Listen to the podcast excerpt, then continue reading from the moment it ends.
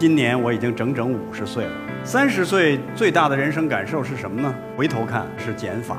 在三十岁之前要玩命的做加法，要去尝试；四十岁是困惑，不是不惑。这个时代，四十岁恐怕困惑的是最多的。我干的这一切有价值吗？有意义吗？我到底要什么？物质没有给我带来我以为会带给我的幸福。五十岁很尴尬，你怎么去向前走？就不该总是明天再说，或者昨天真好啊。我觉得今天最好。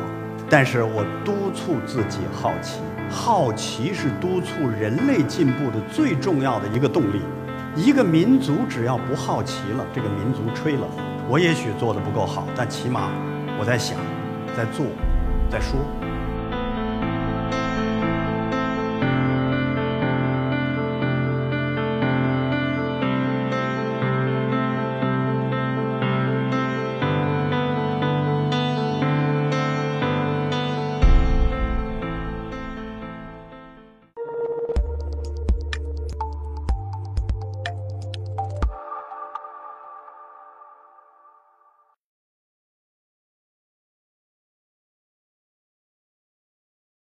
今年我已经整整五十岁了，过去没想过，我觉得这就是老头儿，现在才发现还真是老头儿。这是三十岁时候的样子。三十岁的时候不觉得自己很年轻很好看，五十岁的时候回头一看真不错。三十岁最大的人生感受是什么呢？回头看，我觉得是减法。关键词就是减法。从某种角度来说，痛并快乐着也是一种减法，把很多东西经历的、想过的写出去，然后留在那儿，去新的白纸上去跑步了。但是对于我来说，三十岁，我觉得的确，无论是从自己还是对于各位的提醒来说，做减法都是非常重要的。我现在在带东西联大的学生，我经常提醒他们，在三十岁之前要玩命的做加法，要去尝试。你不知道自己有多少种可能，你也不知道命运将会给你怎样的机缘，所以不试你怎么知道呢？但是有的人就在二十多岁的时候拼命的试，各种加法，但是忘了收，忘了到一定的时候要做减法。我觉得三十岁左右是人生非常重要的一个，要在做了一系列加法和四处乱跑之后，要做一次减法的重要时间。否则就晚了。为什么要做减法？你不是所有的都适合，也不是适合你的所有的事你都该去做。八条线拴着你，你能跑多远？它可能会互相牵制。在三十岁的时候，我已经被破格提成，也就是说，学术的话叫教授，记者的话叫高级记者。我二十九岁就被破格了，到现在。这样的事情已经很少了，但是在那个时候又开始感到了一种巨大的困惑。到两千年的时候，做悉尼奥运会，掌声也很多，我突然觉得一切都不太对劲儿了。我要自己问自己：你究竟要做什么？哪些东西是要抛掉的？那一年我做了非常重要的一个减法，我停了自己的节目，停了一年，没有任何出镜。当时有人劝我说：“主持人这行。”您只要一个月不出镜还凑合，您半年不出镜就没人记得你了。我说我这张脸真够廉价的。那一年开始去研发新节目，这是在出完了《痛并快乐着》之后，零一年我整整停了一年。今天所走的一切，其实都感慨于那个时候的做减法。我那个时候要问，我可以做很多东西，我去做体育，我可以去做娱乐。可以去做很多这个其他好玩的东西，做制片人等等。但是我说不，我发现我只能做新闻，我也最该做新闻。再然后，我当时是三个栏目的制片人，我在一夜之间都辞了，也才成了今天的我。我单纯了。前几天跟同事聊天，我还说，我说三十来岁的时候做的一个非常重要的决定，不仅仅是。很多可做的，但是我觉得我就是打新闻这口深井吧。很多的职位有可能要提拔你当副主任、主任了，我给拒绝了，回到了一个普通百姓的基础上。到现在为止，我是中央电视台连股级干部都不是，绝对本科毕业的群众。你了解我们的体制，但是我拒绝了。我就想看看一个本科生能走多远，一个本科生的学历为什么不可以不断的去学习，让自己去带研究生呢？对我现在带研究生，每年要带十一个，这都是一个减法的结果。我觉得这当然是回过头来的一个感慨了。另外，在年轻的时候，特别容易在奔波之中，最后就产生了一种感受，什么呢？一切我都该得到。只要有哪个没得到，只要有哪件事儿有点缺陷，我就心里特别不舒服。在座的各位千万别，也要学会做减法。就是在那个时候，快到三十岁的时候，二十八岁的时候，一九九六年看奥运会，我编出了一句话：缺陷是完美的重要组成部分。这个世界上就没有完美。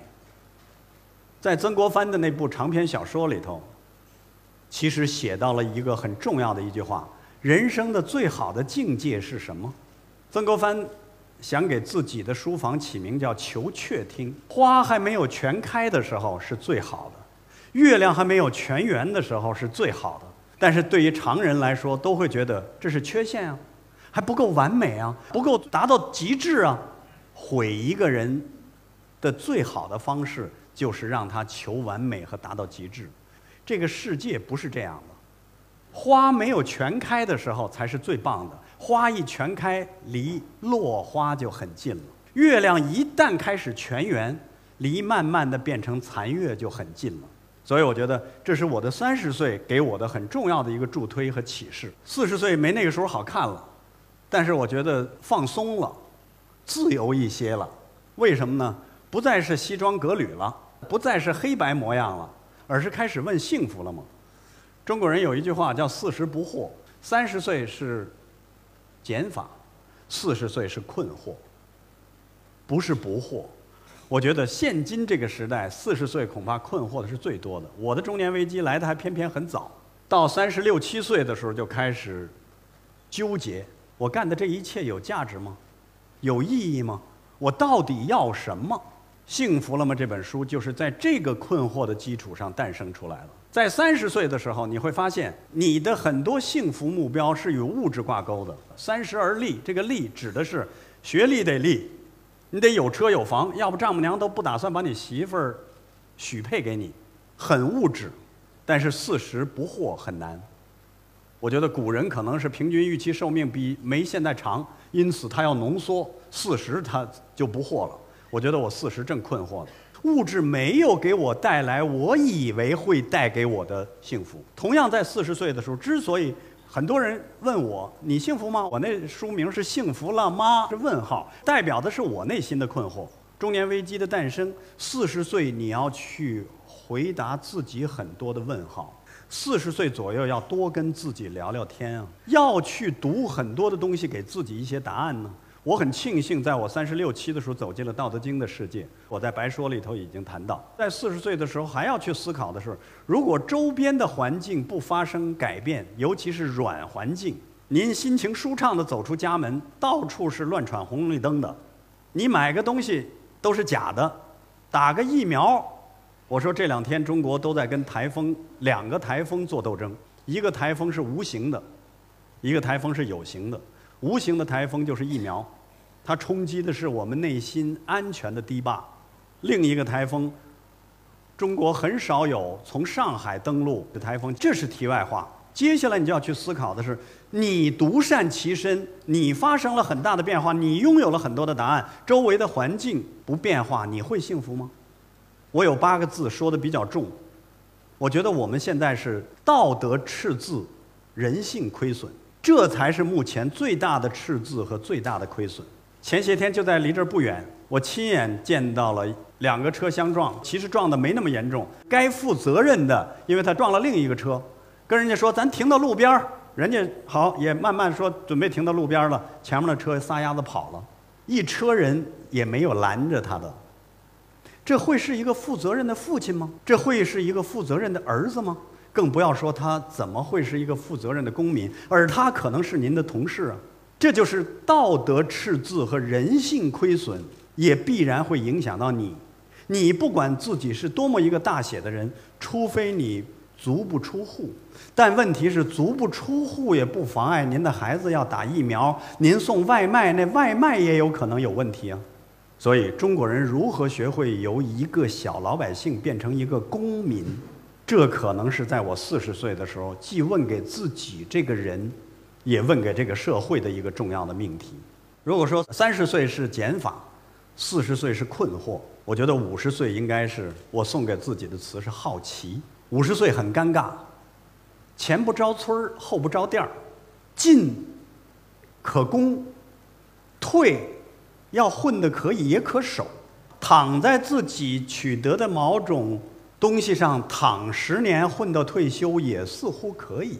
最近看一本书，其中一本书上写的非常有意思，说在硅谷里真正成功的创业者五六十岁的偏多，这跟我们的概念是不同的。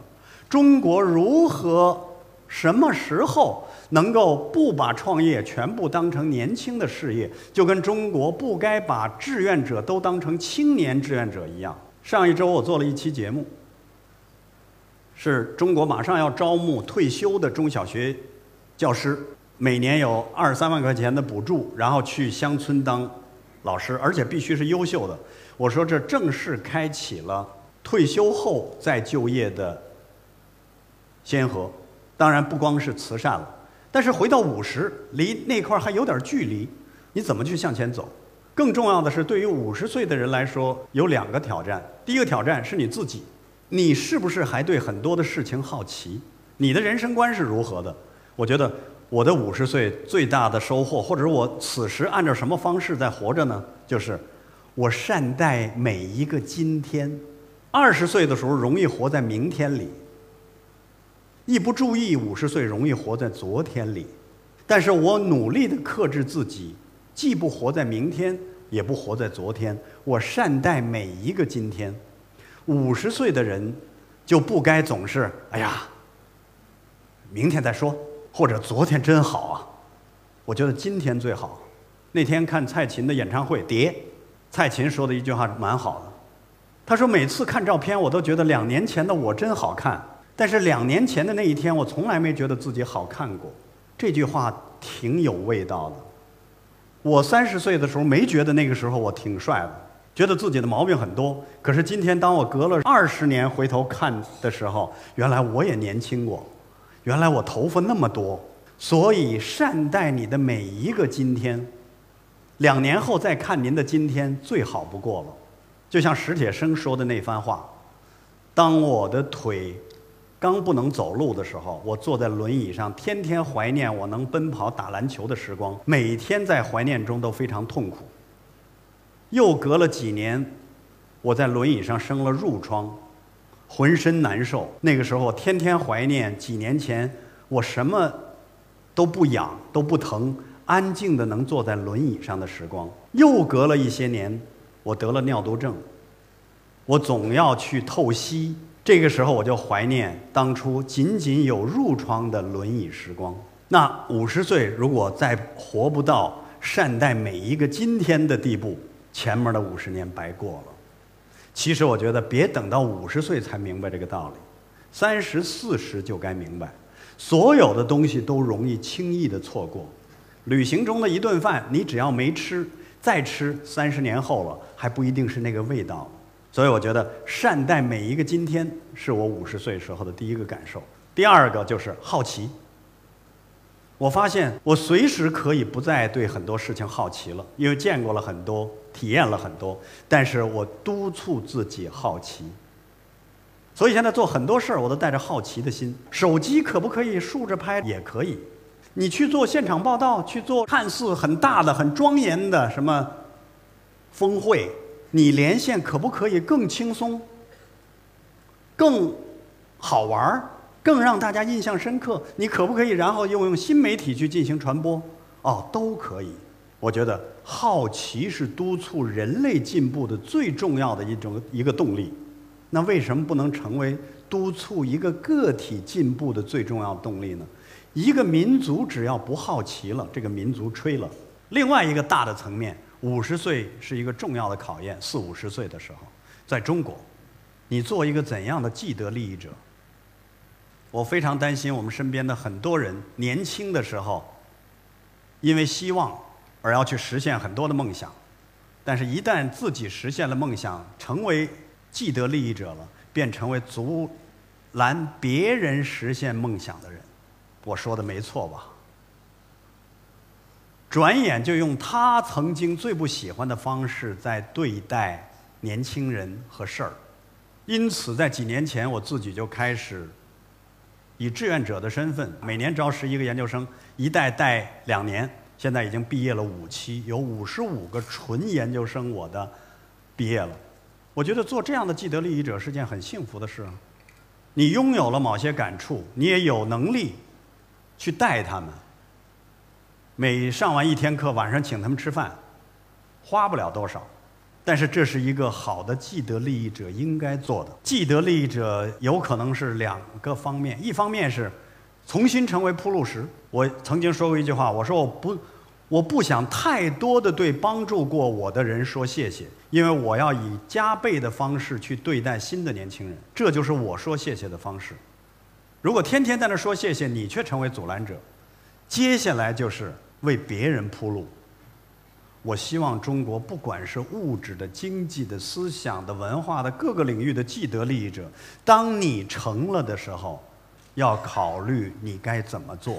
昨天推火车的人，今天成了拦火车的人。回头看中国的历史，到处如此。今天也不会不是这样，甚至有的时候会更多。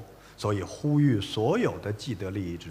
能重新像你年轻的时候希望碰到什么样的人那样去做那样的人。我也许做的不够好，但起码我在想，在做，在说。谢谢各位。